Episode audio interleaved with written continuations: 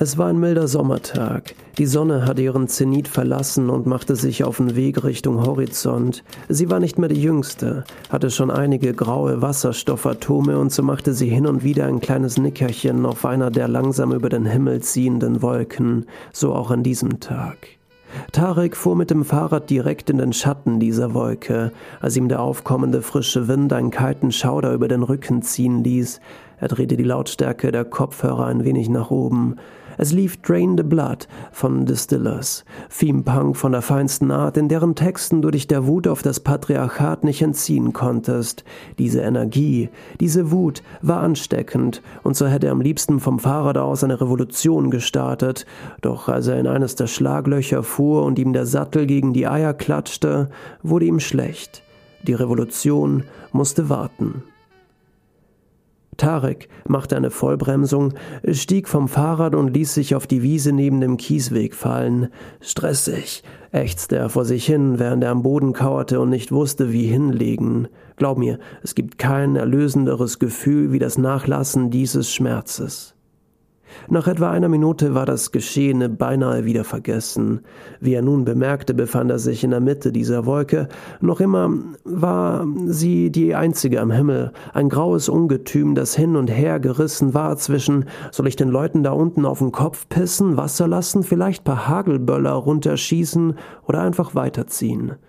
Tarek stellte sich vor, wie sie gerade mit sich selbst diskutierte, und umso länger er sie betrachtete, umso komischere Gestalten sah er in ihr.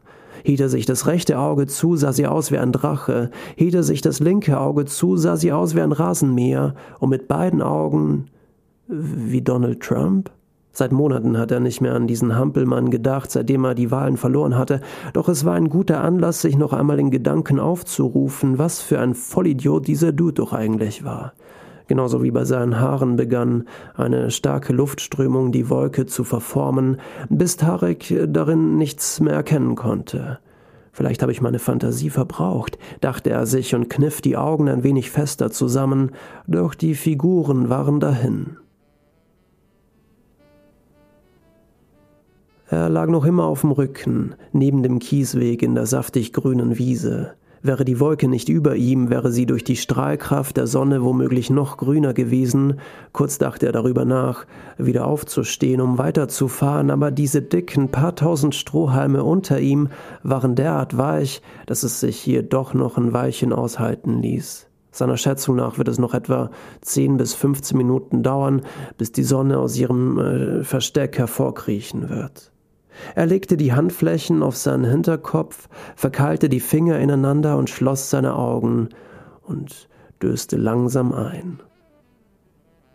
Es waren höchstens zehn Minuten, ein kleiner Powernap, und doch kam es ihm vor, als wären es Stunden gewesen. Zumindest fühlte es sich in seinem Traum danach an.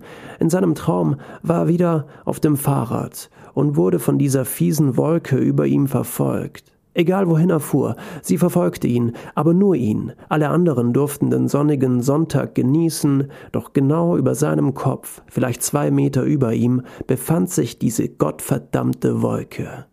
Er versuchte sie abzuschütteln, fuhr hin und her, versuchte sie, sich von ihr zu verstecken, zu befreien, doch egal wie buschig die Sträucher, wie dicht die Wälder oder wie hoch das Gebirge war, diese Wolke fand ihn immer wieder. Es machte ihn wahnsinnig, er konnte es sich auch nicht erklären, es machte keinen Sinn, und dann geschah es. Er hatte davon gehört, von diesen luziden Träumen. Ein paar seiner Freunde hatten ihm davon erzählt, hatten ihm erzählt, wie sie, nachdem sie im Traum erkannten, dass sie im Träumen waren, den Traum steuern konnten. Sie waren plötzlich bei Bewusstsein, ein paar von ihnen erzählten ihm auch von unangenehmen Erfahrungen, woraufhin sie damit aufhören mussten. Er selbst aber hatte noch nie ein derartiges Erlebnis gehabt. Bis jetzt. Es war das Hinterfragen des Traumes, diese Wolke, die ihn auf Schritt und Tritt verfolgte. Als er sich bewusst wurde, wie unlogisch dieses Szenario eigentlich war, wurde ihm gleichzeitig auch bewusst, dass er am Träumen sein musste. Sein, sein Freunde hatten ihm erzählt, dass man sich im Traum alles wünschen könnte, konnte. Zu fliegen, ein großes Haus, ein Ausflug zum Mond, alles wäre möglich gewesen, doch alles, was Tarek in diesem Augenblick wollte, war, die Sonne wieder zu spüren. Er blickte nach oben, Verpiss dich, du scheiß Wolke. Und weg war sie. Die Sonne war so hell, dass er sofort die Augen schließen musste. Endlich konnte er sie aber wieder fühlen, und als er spürte, wie sie seine Haut aufwärmte, erwärmte, wurde er langsam wach. Der Mund war trocken, und die doch etwas kühle Wiese fühlte sich nun nicht mehr so ganz angenehm an. Tarek öffnete die Augen und sah, wie die ersten Sonnenstrahlen an der Wolke vorbeischielten. Das dicke Ungetüm zog weiter.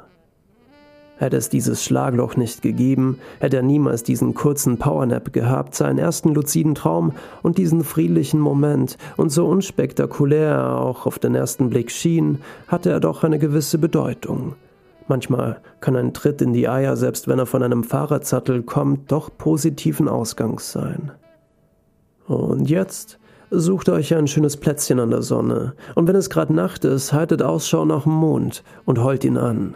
Und soll das bewölkt sein, wie es zumindest hier in Mitteleuropa die meiste Zeit über ist, naja, sie wird sich schon wieder zeigen. Sie ist nun mal scheu. Wir dürfen sie nicht stressen. Summer is coming.